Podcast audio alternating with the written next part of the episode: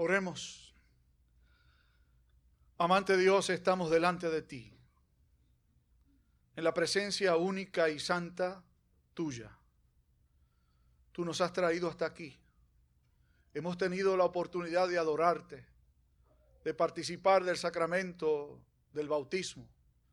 En un rato seremos invitados a participar del sacramento de la mesa. Pero ahora nos permites escuchar tu palabra.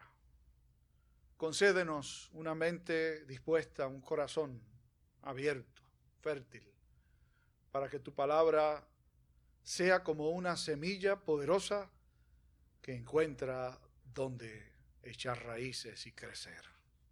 Por Jesucristo el Señor, te lo imploramos. Amén y amén. Un pastor fue invitado a una iglesia entusiasta, pero pequeña, que no crecía, para hablar sobre el tema del reino de Dios. Así que, luego de que predicó sobre un pasaje de la escritura relacionada al reino de Dios, hizo la siguiente conclusión de su sermón. Y dijo, si oramos con fe, esta iglesia va a despertar. Y la gente, como era muy entusiasta, empezó a responder, que despierte, que despierte.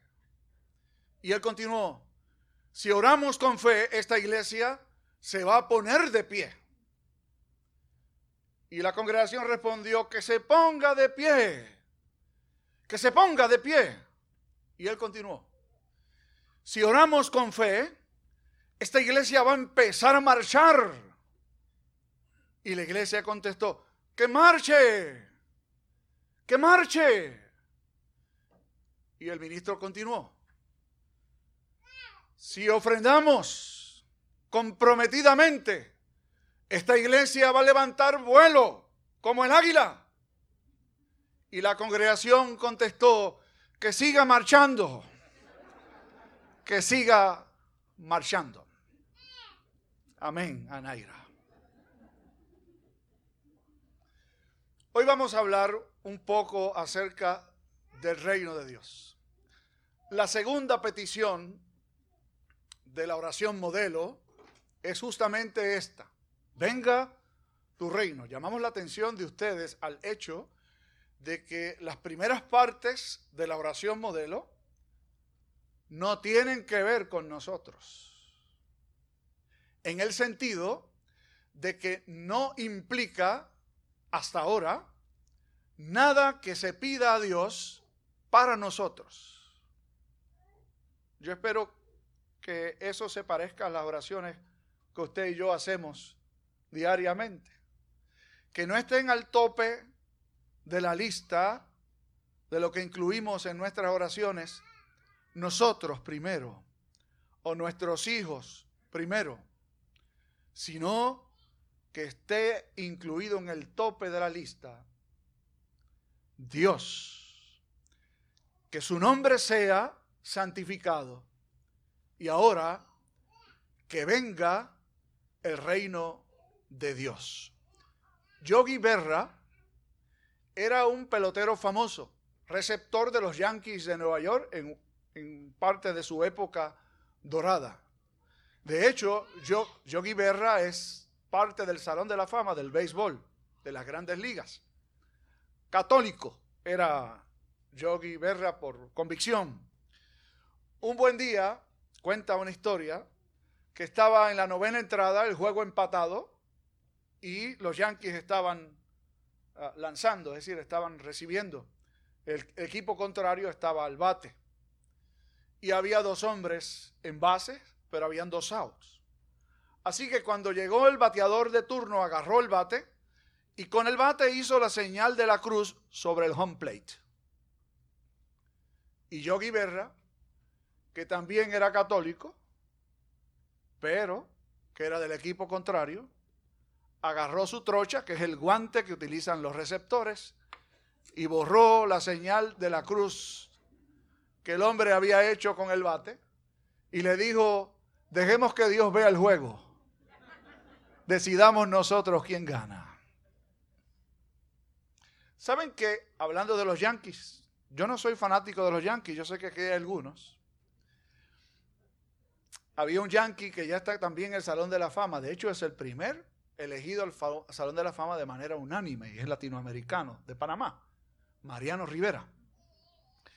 Y Mariano Rivera, con el cariño y el respeto que le puedo tener porque fue un lanzador excepcional y según dicen también un gran ser humano, dijo una gran barrabasada.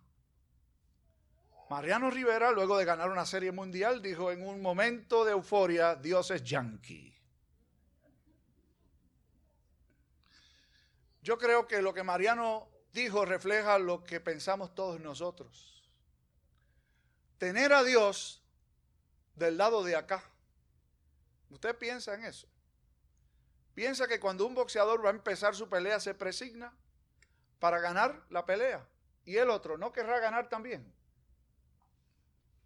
Que cuando usted va a enfrascarse en alguna competencia, pida que Dios esté de su lado y el otro no querrá lo mismo.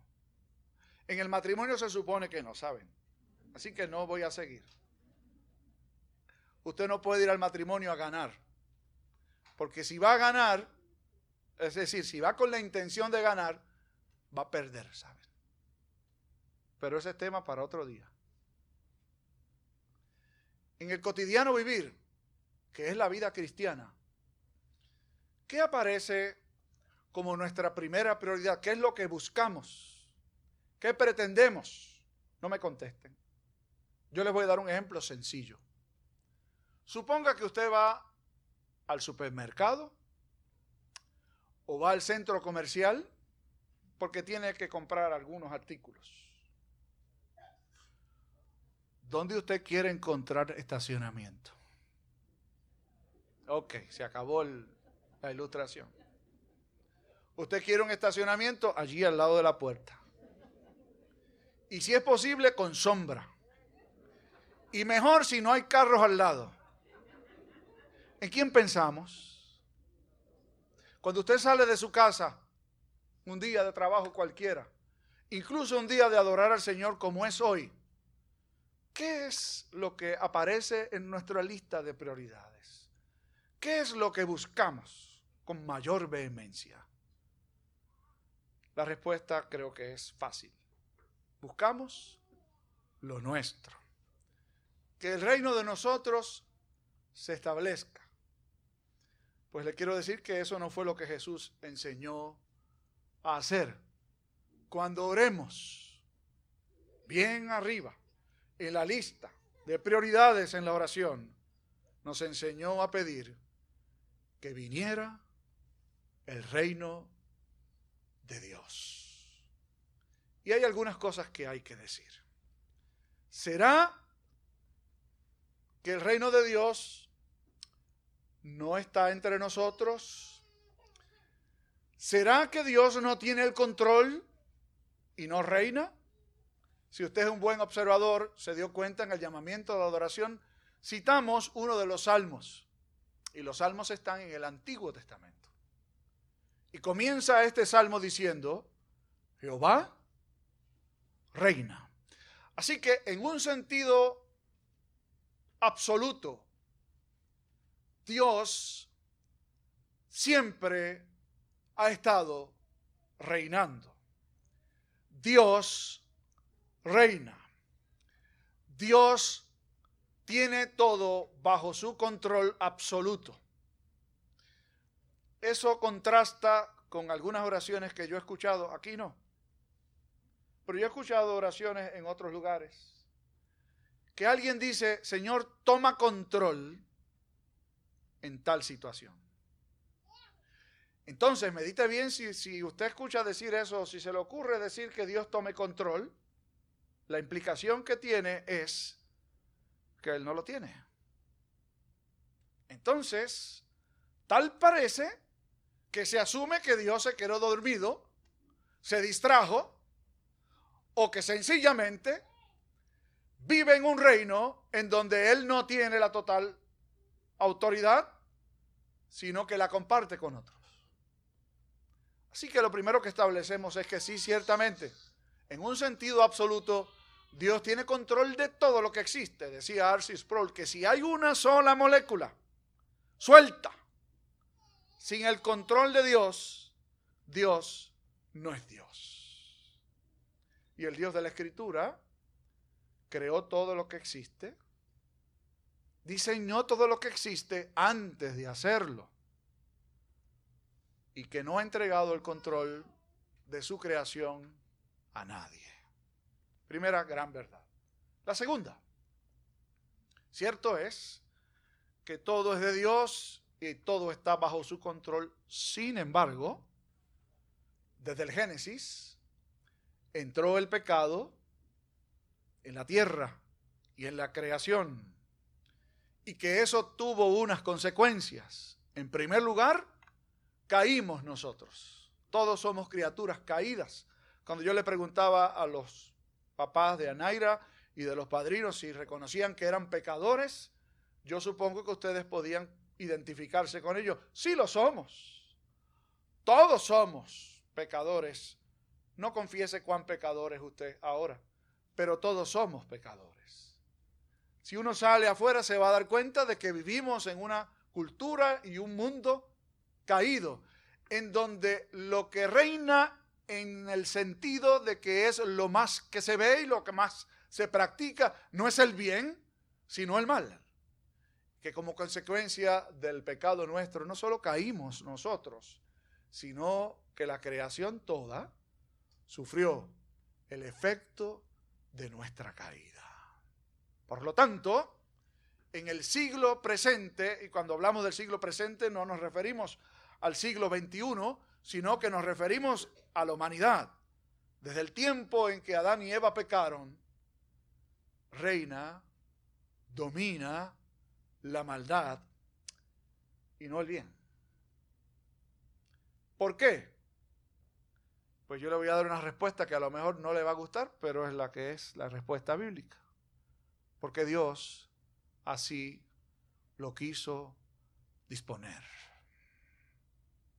Y en medio de nuestra naturaleza caída y de un mundo en donde lo que gobierna es las tinieblas y la oscuridad, Dios ha querido comenzar a instaurar su reino de una manera muy particular. El reino de Dios al que nos vamos a referir ahora no es ese reino vasto de toda la creación que le responde a Dios, sino a esa parte de la creación que comienza a vivir según el diseño para el cual Dios le hizo. ¿A qué nos referimos?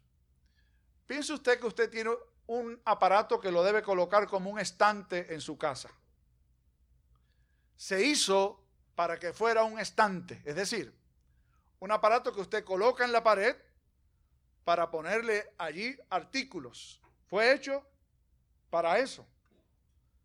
Pero usted no sabía que fue hecho para eso. O se le ocurrió sencillamente que era mejor utilizarlo para colocar tiestos y matas y demás. ¿Sabe qué va a pasar con el estante? Puede ser que le sirva para aguantar sus matas allí, pero va a coger humedad y se va a dañar y no va a servir para lo que fue diseñado. Así somos todos los seres humanos cuando decidimos vivir para nuestros intereses en lugar de vivir para los intereses de Dios, para los intereses del reino nuestro, en lugar de vivir para los intereses del reino de Dios. Y nada más vaya a haber en la sociedad y en la cultura como nos queremos oponer a lo que Dios ha establecido y queremos hacer la voluntad de nosotros. ¿Hace falta que se diga algo más? Dios hizo un hombre y una mujer para que entre los dos hicieran una familia. La cultura en la que ustedes y yo vivimos dice que no, que un hogar es formado por dos personas no importa si sean del mismo sexo. Dios hizo al hombre y la mujer para que se juntaran y procrearan, como una expresión de la bendición de Dios. No, la cultura presente dice que no, que si una mujer se embaraza el cuerpo es suyo y que puede disponer de la criatura que está ahí adentro. Y yo me pregunto, ¿qué parte del cuerpo es la criatura? ¿Qué parte del cuerpo de la mujer es una criatura? No es parte de su cuerpo. Está allí adentro. Pero la sociedad y la cultura no quiere andar por donde Dios dice que debe ser. Nos gusta cambiar, alterar las cosas. Y el reino de Dios se empieza a instaurar entre nosotros cuando Él viene a gobernar en tu vida, en la mía. Y nosotros comenzamos a andar según el diseño de Dios, no según el diseño de nosotros, tampoco según el diseño de la cultura. Alguna gente piensa, aquí yo estoy seguro que no, que el trabajo es un castigo. ¿Saben que no es así? Que Dios diseñó el trabajo antes de que el pecado llegara. Y que trabajar es un privilegio, es una bendición. La cultura nos dice, no muchachos, cógelo suave. Que trabaje otro. Ya todo está hecho. Procura retirarte lo más pronto posible. Que trabajen los demás y tú a vivir del cuento. La Biblia dice, y yo lo repito, el que no trabaje, que no coma, lo dice la Biblia. ¿Qué hemos hecho nosotros? Que trabajen otros para alimentar a los demás. ¿No les parece que queremos invertir el reino de Dios, sus reglas, sus leyes? ¿Cómo se debe vivir? Yo procreo y que me los críe mamá y papá. ¿Usted cree que ese fue el diseño de Dios? Yo procreo y que los eduque el gobierno. Allá ellos. Ah, ah. La responsabilidad de ustedes, los padres, de, de nosotros, los padres y las madres, es criar y formar a nuestros muchachos. No deleguen la sociedad, ¿sabe? Porque quien gobierna afuera no es Dios, son las fuerzas del mal. No confíe en un partido político o en una fórmula política para que las cosas cambien. Porque maldito el hombre que confía en otro hombre, dice la Biblia. Usted y yo tenemos que confiar en Dios. Vamos a hablar de nuestro país un poquito. ¿Quién no sabe que en nuestro país las cosas no están como deberían ser? Uno podría levantar las dos manos y las otras extremidades. Y el deseo, la voluntad y el compromiso de cada creyente debe ser colaborar para que el reino de Dios se establezca aquí, en la tierra. Pero ¿sabe qué? Ningún político, ningún partido ninguna fórmula cambia las cosas. Solamente las cosas cambian cuando usted y yo nos comprometemos con vivir según los valores del reino de Dios. Jesús dijo, mi reino no es de este mundo. Si fuera de este mundo, Él podría mandar huestes para que pelearan por Él. Pero la fórmula que Dios ha querido utilizar es otra es su bendito Espíritu obrando en gente como usted y como yo para transformar al mundo, para que seamos luz, para que seamos sal, para que movamos con el poder del Espíritu Santo de Dios a una familia y a una comunidad uno a uno, para vivir según los valores del reino. Un muchacho profesó su fe en el Señor Jesucristo siendo apenas un jovencito, 18 años. Su padre, que pienso yo que debería estar feliz y contento de que un muchacho de 18 años decidiera recibir a Jesús como su Salvador y vivir para Él, en lugar de alegrarse, lo llamó aparte y le dijo, hijo mío, ¿No te parece que tú deberías enfocarte ahora en desarrollar un negocio y en crecer económicamente? Y deja las cosas de la religión para más tarde. Y el muchacho le dijo, papá, lo que pasa es que Jesús me dice que tengo que hacer otra cosa. ¿Qué es? Jesús me dijo, busquen ustedes mi reino y su justicia, y todas estas cosas os serán añadidas. ¿Qué hizo el padre de ese muchacho? Lo que hacen muchos, invertir el orden, poner sus intereses primeros, y si sobra, los intereses de Dios. Venga tu reino es una oración con la convicción de que Dios reina en cada corazón de un creyente, pero que anhela, desea y se compromete con que ese reino se extienda cada día. ¿Y sabe cuándo puede comenzar eso? A mí me, me encantan las navidades. El otro día yo oí a alguien decir, ya estamos en junio. Eso quiere decir que las navidades están a la vuelta de la esquina. No tanto, ¿verdad? Pero estamos llegando a la mitad del año. Y las navidades en Puerto Rico como que cada vez se, acercan más al verano, ¿no? Me encantan, sí. Yo me imagino que a muchos de ustedes sí.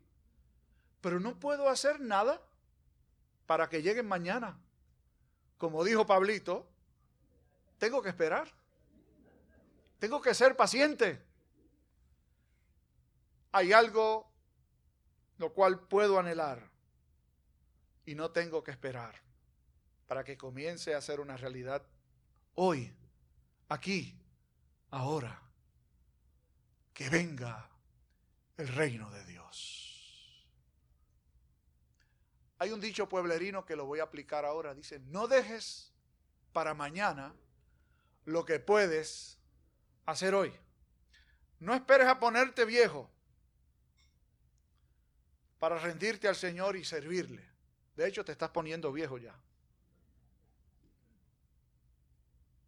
No esperes a completar cierta tarea para entonces dedicarme a las cosas de Dios. Si usted supiera que Jesús no enseñó eso en ningún lugar. Al contrario, dijo, el que no es capaz de dejarlo todo, de negarse a sí mismo y seguirme, no es digno del reino mío. La mesa siempre es una invitación. Y es una invitación de Dios y en su nombre. Para que el reino de Dios se establezca aquí entre nosotros. Venga tu reino. No es solo una oración que usted y yo podemos hacer. Es una oración que podemos comenzar a vivir aquí y ahora. Que venga el reino de Dios. Que se instaure en tu vida y en el día final, en la consumación de los tiempos, Cristo el Señor vendrá por nosotros. Establecerá su reino aquí en la tierra. Y con Él reinaremos por siempre. Mientras tanto, que venga el reino de Dios. Así oramos. Padre, que venga tu reino comience aquí con nosotros, aquí, ahora, que no se detenga hasta la consumación de los tiempos, en Cristo Jesús. Amén.